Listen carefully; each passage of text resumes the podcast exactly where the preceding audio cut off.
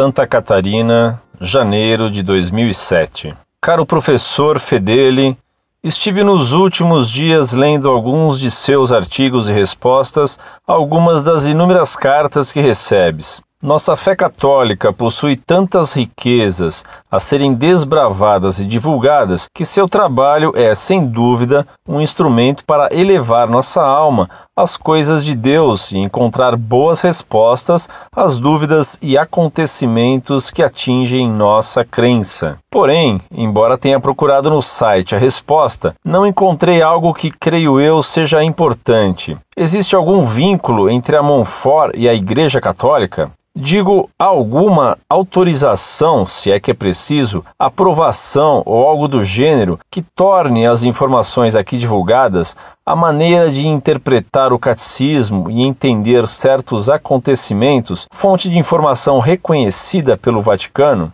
Pergunto isso, caro professor, porque assim como a Monfort educa e doutrina com base no catecismo, emite juízos de valor em relação à atitude de movimentos pastorais e pessoas ligadas à igreja, ou melhor, até onde li, sempre que houve menção a algum movimento, veio acompanhado de críticas um tanto quanto severas. Embora leia seus textos e os ache de uma redação ímpar e rica, discordo de várias colocações da Monfort e também de algumas cartas publicadas, que, na minha singela opinião, servem apenas para levantar polêmicas inúteis, infundadas e que não ajudam a edificar nossa fé. Repito, nobre professor, admiro seu conhecimento evidente nas suas explanações, tanto que as pretendo usar nas palestras que darei a jovens católicos, e por isso o questionamento da oficialidade do site perante a Igreja. Por fim, como ensina a carta apostólica, aproveito a oportunidade para exortá-lo, embora seja tão Zé Ninguém quanto Ananias, aquele que orou por Saulo. Admiro sua fé e sua defesa do que é tradicional, ou melhor, como o senhor descreve, do que é eterno. Porém, me entristeci ao ler linhas pelo amigo escritas, um tanto quanto agressivas e irônicas, quando se referiu a movimentos católicos e até pessoas, sacerdotes, alguns, até onde sei, com trabalhos lindíssimos e que enriquecem nossa igreja. Ousando opinar mais uma vez, creio que não só o tradicional, o antigo é eterno, nossa igreja é eterna e composta por este belo mosaico de movimentos pastorais, congregações, comunidades leigas, enfim, adversidades que surgem e somem, e é isto que permite à nossa igreja ir do antigo ao moderno, acolhendo a todos, e mesmo na diferença, sendo a mesma Igreja Católica Apostólica Romana, una, santa e pecadora. Como professor de história, o senhor sabe muito bem como lideranças católicas cometeram erros graves, algumas defendendo o antigo, não permitindo a modernização da igreja. Em nome de Deus, muitos foram assassinados e martirizaram pessoas que hoje são santas em nossa igreja. Gosto muito de história e justamente por isso não ousava pôr os pés na igreja fora de festividades, como batismo, matrimônio, primeira Eucaristia e Crisma. Sempre achei uma barbárie os atos da Inquisição e o comportamento de papas e bispos diante daqueles que ousavam discordar ou apresentar uma nova maneira de ser igreja. Hoje, professor, com a graça de Deus, sou membro da igreja, Gosto, amo e a defendo com todas as minhas forças. Compreendi que, mesmo diante dos erros graves que até hoje permanecem, nossa igreja é eterna. O que é eterno vem de Deus, e o que é de Deus ninguém detém. Mesmo diante da luxúria e arrogância vividas pela Igreja em alguns períodos, surgiram santos, dos quais cito aqui São Francisco de Assis, um enviado de Deus que mostrou a muitos que o caminho a ser trilhado é o inverso: levar Jesus aos humilhados e com eles comungar. Toda essa dissertação tem apenas um intuito: pedir ao professor que, além da resposta à pergunta acima escrita, seja menos severo, sem esconder a verdade, quando for opinar sobre movimentos e pessoas ligadas à igreja. Em alguns trechos, captei até mesmo um certo ar inquisidor nas suas palavras. Temos que edificar nossa fé, sem, porém, petrificar o coração. Há sinal de Deus em tudo, Claro, existem erros e exageros que precisam ser corrigidos. Porém, como está escrito, o que é Deus fica. Portanto, o que nele não estiver firmado ficará pelo caminho. Forte abraço. Nos encontramos na Eucaristia. Muito prezado doutor, salve Maria. Agradeço-lhe sua opinião elogiosa sobre o trabalho que exercemos no site Monfort como católicos leigos, conscios de seu dever de defender a fé e de ajudar nosso próximo pela instrução e pela apologética. O vínculo entre os membros da Montfort e a Igreja Católica é o batismo e a verdade, e esse é um elo forte e suficiente para fazer o que fazemos. O site Montfort é de uma associação cultural de leigos católicos. O site Montfort não é um site oficial da Igreja. A Associação Cultural Monfort é uma entidade civil de orientação católica que tem como finalidade, entre outras, a difusão do ensinamento tradicional da Igreja e da cultura desenvolvida pela civilização cristã ocidental. Combatemos especialmente o modernismo e o liberalismo. Nós, membros da Monfort, não falamos e nem pretendemos ou podemos falar em nome da Igreja, pois não somos bispos nem sacerdotes.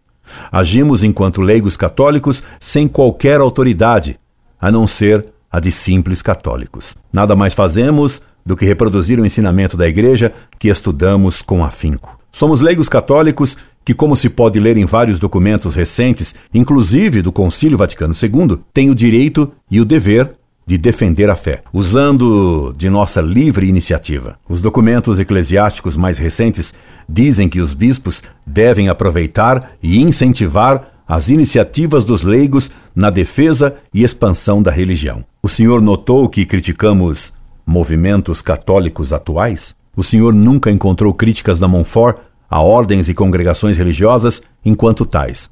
Os movimentos nasceram do Concílio Vaticano II com base nas doutrinas adjornativas, isto é, evolutivas, historicistas, adotadas por esse concílio pastoral.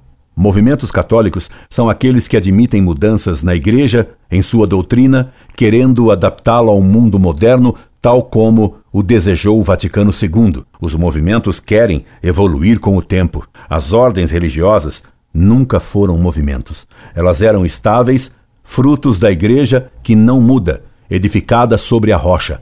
O Vaticano II construiu sobre um fundamento móvel, o adornamento, e Nosso Senhor disse que quem constrói sobre areia, que é móvel, constrói mal, e o que ele construiu desabará e será grande a sua ruína.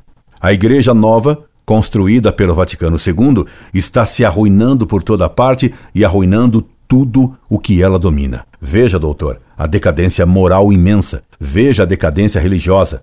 Como prova, cito-lhe alguns números que evidenciam a decadência da Igreja na França após o Concílio Vaticano II. Hoje, só 51% dos franceses declaram-se católicos, enquanto eles eram 80% em 1990 e 69% no ano 2000. Destaca o Le Monde de Religion. E hoje, dos 51% dos católicos, só 10% são praticantes. Só 8% vão à missa. Em 1975, havia 578.212 batismos para 724 mil nascimentos.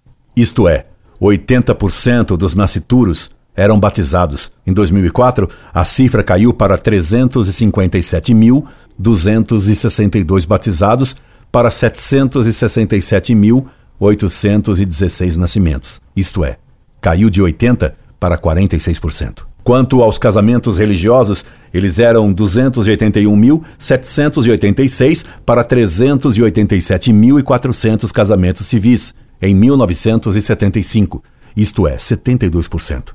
Em 2003, o número caiu para 96.863 em 271.600 casamentos civis, isto é, caiu para 36%. Hoje existem apenas 9 mil paróquias na França, em 36 mil municípios. Em 1970, havia 37.555 padres diocesanos cuidando de uma paróquia. Em 2004, há apenas 16.859 e a maior parte tem mais de 60 anos. A Igreja Católica está morrendo na França. O Concílio Vaticano II a matou. A Igreja Nova do Vaticano II não é um belo mosaico.